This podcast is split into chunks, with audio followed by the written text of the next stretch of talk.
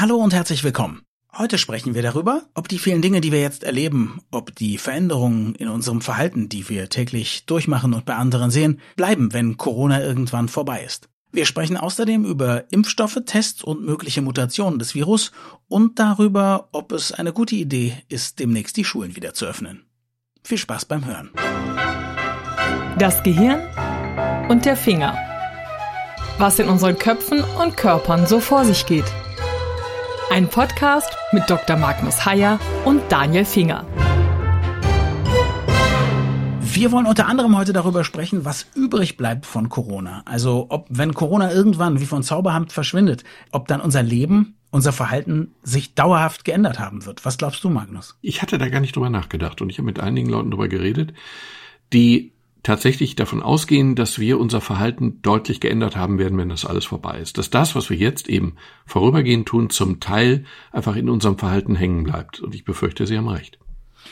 Was genau meinst du? Also ich bin schon länger jemand, der sich, naja, fanatisch will ich nicht sagen, aber der sich sehr überzeugt äh, die Hände wäscht. Vor allem in der Zeit, in der dann Erkältungssaison ist. Und das hat mir den einen oder anderen Schnupfen und vielleicht auch die eine oder andere Grippe erspart.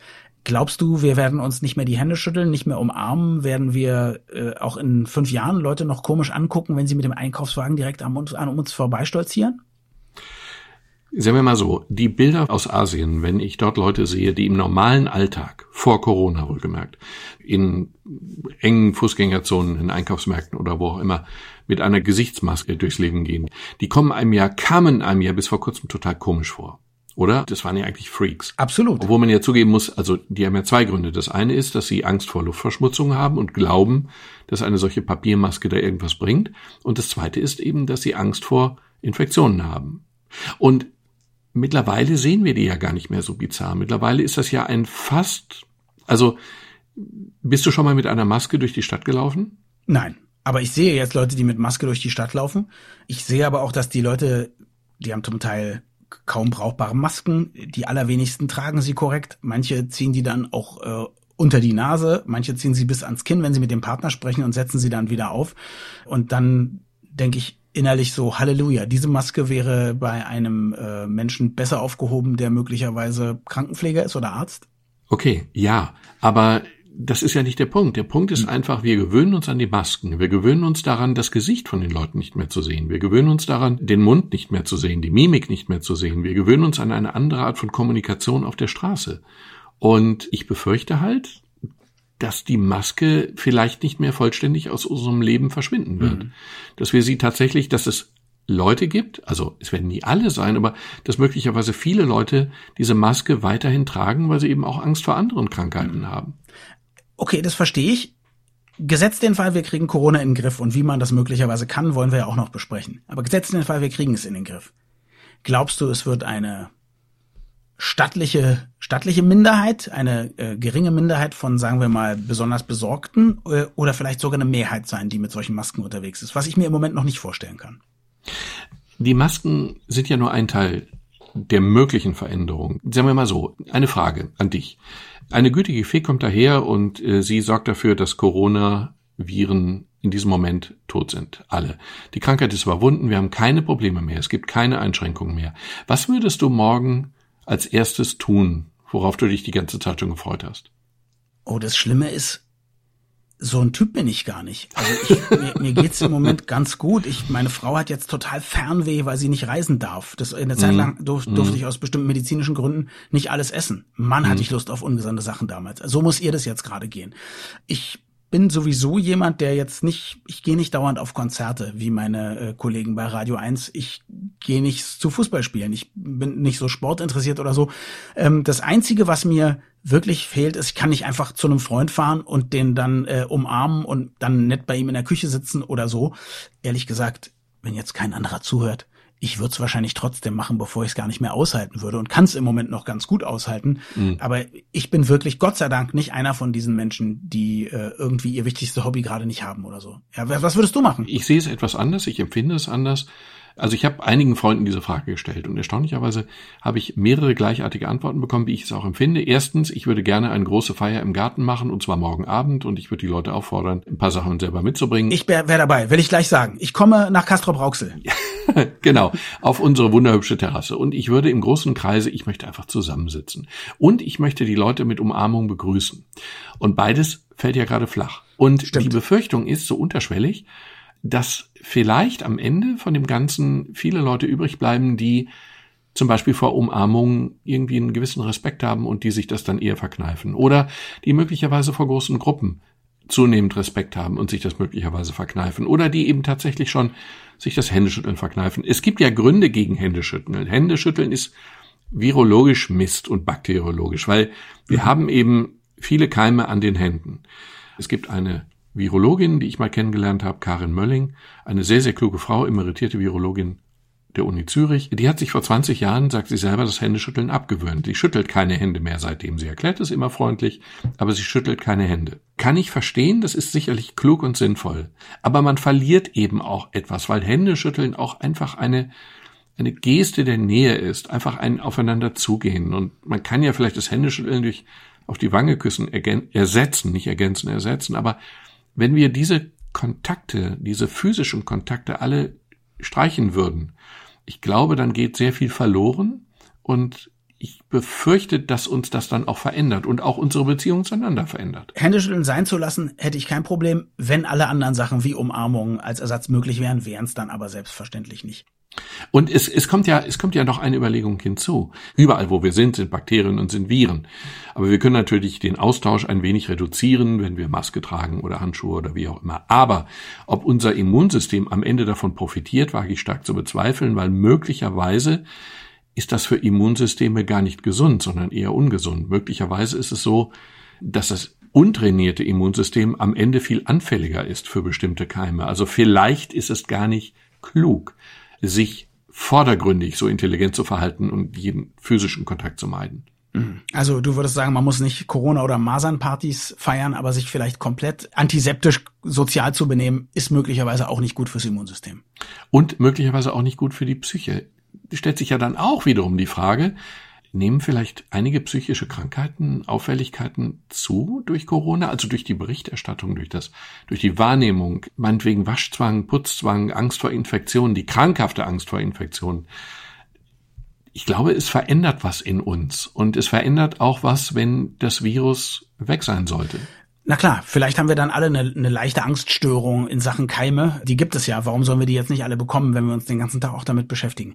Genau. Lass uns mal darüber sprechen, wie wahrscheinlich das ist, dass wir Corona loswerden. 100 äh, Teams ungefähr arbeiten weltweit an einem Impfstoff, habe ich gehört. Glaubst du, wir werden einen bekommen? Und wenn ja, wird dann möglicherweise das Virus mutieren und wir bekommen dann noch eine schlimmere Form von Corona irgendwann? Keine Ahnung, das wird wahrscheinlich so sein. Wir werden einen Impfstoff kriegen, ja. Wir werden ihn wahrscheinlich relativ schnell kriegen, ja. Die Einschätzungen divergieren zwischen sechs Monaten, einem Jahr, zwei Jahren, wie auch immer. Irgendeine von denen hat recht. Wir werden auch wahrscheinlich sehr viel verschiedene Impfstoffe zur Verfügung haben und äh, wir werden sie in Windeseile testen. Die ganze Entwicklung läuft im Augenblick auf positivste Weise sehr viel schneller als jemals zuvor in der Geschichte der Menschheit. Einerseits, weil der Druck eben riesengroß ist, andererseits, weil die Techniken auch neu sind, es sehr viel schneller herzustellen, schneller zu testen und schneller dann auf den Markt zu bringen. Wir werden diesen Impfstoff kriegen und wir werden ihn relativ schnell kriegen, aber nicht innerhalb von zwei, drei Monaten. Mhm. Okay, wie ist es mit einer neuen Form des Virus? Kann das passieren, wenn man so einen Impfstoff hat, dass irgendwo noch ein paar Stämme übrig bleiben und äh, die dann sich so verändern, dass die von der Impfung sozusagen nicht mehr betroffen sind? Also speziell dieser Virus, dieses Virus, ist eigentlich nicht sehr veränderungsfreudig. Mhm. Anders als bei Influenza-Viren, die sich sehr schnell verändern, weswegen wir ja auch jedes Jahr einen neuen Impfcocktail von der WHO bekommen, der immer wieder sozusagen abgestimmt ist auf die aktuellen Viren, Virenunterarten, ist es hier eigentlich nicht so, dass damit zu rechnen ist, dass es schnell passiert. Also auch dieses Coronavirus wird sich verändern, äh, aber vermutlich nicht so beunruhigend schnell wie eben zum Beispiel Grippeviren. Mhm. Solange wir noch keinen Impfstoff haben, gibt's ja nur zwei Dinge, ähm, die man machen kann. Das eine ist testen, testen, testen, um zu wissen, wer infiziert ist oder infiziert war. Und das andere ist zu schauen, welche Beschränkungen gibt es für das öffentliche Leben oder für das normale Leben und wo hebt man die Beschränkungen auf. Lass uns mal nochmal über die Tests sprechen. Zwei Sachen haben mich ein bisschen, sagen wir mal, überrascht, befremdet, nachdenklich gemacht. Ich habe im Stern gelesen, dass Südkorea über 90 positive Tests hatte, nachdem Leute genesen waren. Da stellt sich natürlich die Frage, sind die wirklich wieder infiziert? Waren die möglicherweise nicht genesen oder sind die Tests einfach schiefgegangen? In der Regel, glaube ich, sind die Tests einfach schiefgegangen. Nach meinem mhm. Wissen ist es so, es ist auch die Frage, von was für Tests redest du. Es gibt da ein, vorsichtig gesagt, verbreitetes Missverständnis. Es gibt ja zwei Sachen, die ich testen kann. Das eine ist, ich möchte testen, ob jemand akut erkrankt ist und akut infektiös ist. Das ist der Standardtest, über den wir gerade alle reden. Das ist der sogenannte PCR-Test. Polymerase-Kettenreaktion. Polymerase ist ein Enzym und mit diesem Enzym werden Teile des Virus unendlich vervielfacht, na, unendlich ist wissenschaftlich falsch, aber jedenfalls ziemlich stark vervielfacht, ja. Sehr mhm. stark vervielfacht, ja. so dass es unendlich scheint, aber nicht ist. Und dann kann ich dieses Virus präzise feststellen. Das kann ich feststellen in dem Moment, in dem ich mich infiziert habe, also kurz danach. Denn dann ist das Virus in ausreichender Menge im Rachenraum vorhanden und dann kann ich dieses Virus feststellen. Wenn dieser Test positiv ist, dann weiß ich, diese Person ist entweder schon infektiös oder wird kurzfristig infektiös sein. Und dieser Test weist eben nach, dass dieser Mensch jetzt gerade infiziert ist. Und wenn das Virus weg ist, ist auch dieser Test nicht mehr positiv. Das ist aber ganz was anderes als die anderen Teste, die nachweisen, ob ich immun bin gegen dieses Virus. Der Antikörpertest der Antikörpertest. Das ist ein sogenannter Schnelltest, wobei es auch Schnelltests gibt, die Teile des Virus selber nachweisen. Also der Begriff Schnelltest ist da verwirrend. Aber der zweite Test weist eben nach, hatte ich eine Infektion mit dem Virus, bin ich nach menschlichem Ermessen immun gegen eine weitere mhm. Infektion. Also solange ich genug Antikörper habe, kämpft mein Körper erfolgreich gegen einen neuen Virusangriff sozusagen und deswegen kann ich mich nicht mehr anstecken. Genau. Mhm. Und dieser Test ist aber ganz anders angelegt. Der hat ja auch ein ganz anderes Ziel.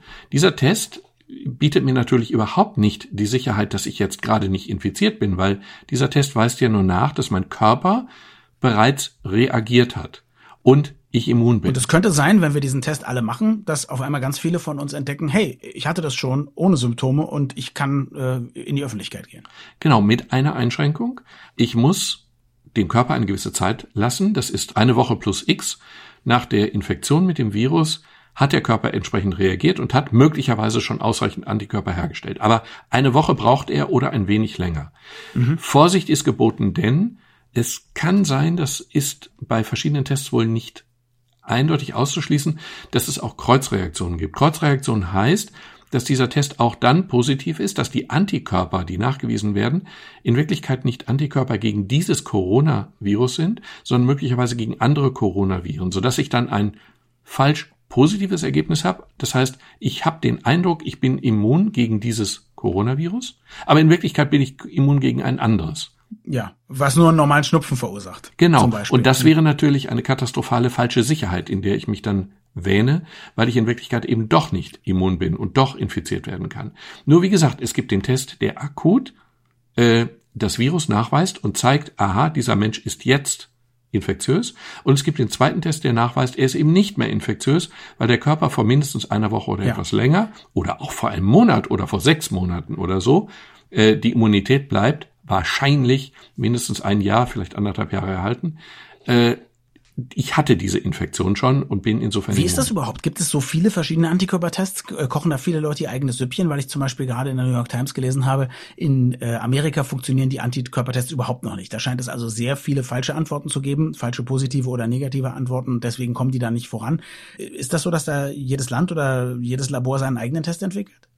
Ja, nicht jedes Labor, aber jede Pharmafirma möglicherweise schon. Also es gibt jetzt, es gibt zahllose Tests, die im Moment sozusagen kurz vor dem, vor der Zulassung stehen. Und es gibt welche, die auch schon verkauft werden. Ich weiß nur nicht, ob die schon so zuverlässig sind, dass ich mich ihnen anvertrauen würde. Mhm. Der Vorteil bei diesem IgG-Test, diesem Antikörpertest, ist der, dass es ein Schnelltest ist. Das heißt, die PCR, das, was ich eben gesagt habe, wo eben Teile ja. des Erbmaterials nachgewiesen werden, die ist aufwendig, die dauert ein paar Stunden, die muss in speziellen Laboratorien gemacht werden. Das Ergebnis kommt selten schneller als ein, zwei Tage später, häufig auch erst zwölf Tage später. Da kann man es im Grunde auch schon sein gelassen haben. Dieser Antikörpertest, der nachweist, dass ich möglicherweise immun bin, der geht sehr viel schneller. Der ist sehr viel unaufwendiger. Insofern ist das natürlich die große Hoffnung, die wir dann haben.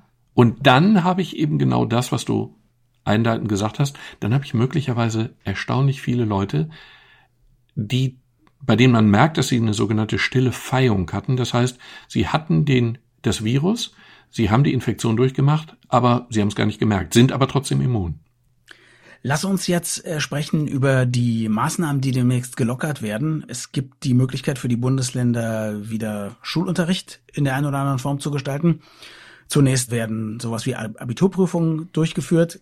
Wenn die ganze Schule sonst leer ist, hat man natürlich da die Möglichkeit, für sehr viel Abstand zu sorgen. Das finde ich mhm. extrem vernünftig. Ich habe große Bedenken, die äh, unteren Oberschulklassen aufzumachen und die Grundschulklassen, weil, denn das ist ja der große Klassiker. Kinder entwickeln keine Symptome, sind trotzdem infiziert. Ich weiß nicht, ich halte das für Irrsinn. Ich denke, dann wird, wird es wieder eine große Welle geben, denn die Kinder gehen nach Hause und stecken unter Umständen ihre Eltern an. Wie siehst du das? Das ist extrem schwer zu beurteilen. Ich weiß von einigen Bekannten, Jugendlichen, die jetzt wieder in die Schule kommen, in NRW, am Donnerstag, glaube ich, fängt das hier wieder an. Mhm. Das sind dann in der Regel Abiturvorbereitungskurse. Ja. Das klingt mir sinnvoll, wie du es auch angedeutet hast, ich sehe es ähnlich, das sind Intensivkurse, jeweils mit halber Klasse interessanterweise. Und die haben dann ja räumlich alle Möglichkeiten. Und das ist ja auch wirklich wichtig. Ich meine, das Abitur, es ist schon sehr wünschenswert, dass die in irgendeiner Form. Ja, und ehrlich gesagt, halbe Klasse, das ist doch genau die Klassengröße, die alle Klassen immer haben sollten. Ja, einverstanden, einverstanden. Aber in diesem Fall halbe Klasse mit Riesenabstand und ja. wie auch immer. Aber das ist natürlich auch leichter zu handeln, weil die einfach in einem Alter sind, in, dem sie, in dem sie verstehen, worum es geht. Klar. Das ist naturgemäß bei kleineren Kindern sehr viel weniger der Fall. Ich Natürlich habe ich auch Bauchschmerzen bei den Gedanken, dass Kinder wieder in die Schule gehen. Grundschulkinder, also die vierte Klasse, glaube ich, darüber wird diskutiert, ja. wieder in die Schule gehen. Auf der anderen Seite, ich habe auch große Bauchschmerzen dabei zu sehen, wie die sich entwickeln, wenn die eben nicht mehr in die Schule gehen. Und bei aller Liebe zum Online-Unterricht, der ja gerade wirklich hoch engagiert zum Teil stattfindet. Also ich finde das schon beeindruckend, wenn ich sehe, wie meine Frau Musikunterricht per WhatsApp oder Google Duo oder wie auch immer die Dinge heißen. Ich habe neulich eine Klasse über Zoom unterrichtet, Erwachsene natürlich, die jetzt eine Ausbildung zum Game Designer machen und das war hervorragend. Ich war noch sehr unbeholfen, aber der Unterricht hat super funktioniert. und wir haben am Freitag einer Tante, die 80 wurde, über Zoom äh, eine Geburtstagsfeier organisiert. Das war sehr lustig. Toll.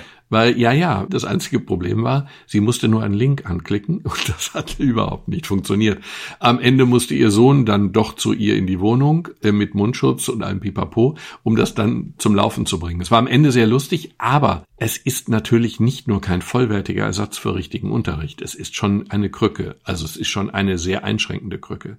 Ja, wobei, äh, ehrlich gesagt, viele Kinder zusammen zu haben, ist nicht immer günstig, um für Konzentration und Fokus zu sorgen. Da kann so ein Unterricht über eine Internetplattform extrem helfen, weil man nämlich zum Beispiel alle leise machen kann, die gerade nicht dran sind. Ich glaube, es wäre gar nicht so schlecht, ähm, die Klassengröße, Präsenzklassengröße für immer zu reduzieren und einen Teil des Unterrichts online zu machen. Ja, Moment. Ja, ich bin auch für eine bessere Welt und ich will auch kleinere Klassen. und natürlich sind Klassen zu groß. Und natürlich liegt einiges im Argen. Ich bin aber im Moment sehr positiv überrascht, wie engagiert die zum Teil sind. Und wenn mein Neffe sich beschwert, dass er mehr arbeiten muss als in der Zeit, in der die Schule aufhat, weil er schlicht und einfach viele Hausaufgaben hat und weil die dann hinterher besprochen werden müssen, das beeindruckt mich schon. Es ist virologisch gesehen natürlich überhaupt nicht optimal, wieder Kinder zusammenzubringen. Aber es ist psychologisch auch nicht optimal, die jetzt in Isolation zu halten. Es ist ja nicht nur der Schulunterricht, es ist ja auch der Kontakt mit anderen, es ist ja auch das Klassenwiedersehen. Das ist schon ein sehr hoher Preis. Es ist ganz schwer, das auszutarieren und eine Entscheidung, die heute gefällt wird, die kann in zwei Wochen ja auch wieder korrigiert werden. Und wenn es sich herausstellt, dass die Infektionsraten stärker steigen, als man erwartet hat, dann muss man es eben wieder runterschrauben. Das können wir ja tun. Mit dem schlechten Gefühl, mit dem schlechten Bauchgefühl, das verstehe ich. Aber auf der anderen Seite, wir leisten uns ja auch in anderen Bereichen Kompromisse. Wir haben zum Beispiel die Notbetreuung in Kitas. Und natürlich ist es überhaupt nicht optimal, Kinder in einer Kita rumlaufen zu lassen. Ja, sie können sich anstecken, dann haben sie keine Symptome, dann stecken sie andere an, weil sie ja trotzdem infektiös sind, auch wenn sie keine Symptome haben. Aber wir kommen eben ohne diese Notbetreuung nicht aus. Es muss in irgendeiner Form sein. Es ist schwierig, einen, einen, einen vernünftigen Mittelweg zu finden, aber ich halte den Versuch für legitim. Danke fürs Zuhören. Wir freuen uns immer über Feedback. Am besten schreibt ihr eine Mail an mail.gehirnfinger.de und wir freuen uns noch mehr darüber, wenn ihr uns eine gute Bewertung oder eine Rezension verpasst, da wo ihr diesen Podcast abonniert oder gehört habt. Unsere nächste Episode erscheint wieder am Freitag. Bis dann.